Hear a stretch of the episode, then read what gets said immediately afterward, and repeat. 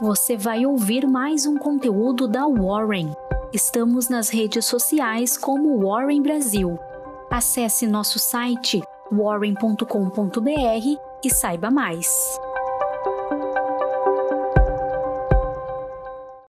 Na cena interna, as atenções se voltam à participação de Fernando Haddad, ministro da Fazenda, no Fórum Econômico Mundial de Davos. No dia, Haddad encontrará Tim Steiner, chefe do Programa das Nações Unidas para o Desenvolvimento, e Ilan Goldfein, presidente do Banco Interamericano de Desenvolvimento. Além disso, Anderson Torres, ex-ministro da Justiça, deve prestar depoimento após ter sido preso no sábado, sob a acusação de ter contribuído para as invasões às sedes dos três poderes, o que também deve ser acompanhado por participantes do mercado.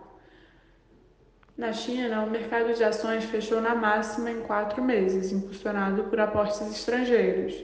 Isso diante da aposta no reaquecimento econômico do país, após autoridades sanitárias afirmarem que as contaminações por Covid-19 já haviam atingido o pico e que o número de pacientes internados em unidades de emergências está em queda consistente.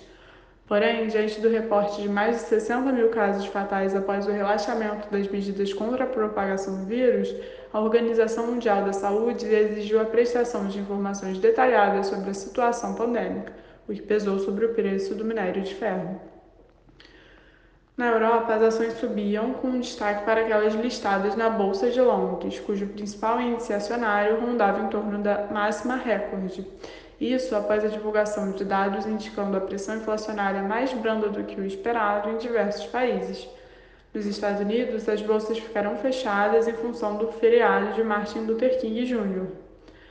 O mercado cripto interrompe a sequência de altas expressivas na manhã desta segunda-feira, freando o rally visto no final de semana diante de apostas na elevação da liquidez.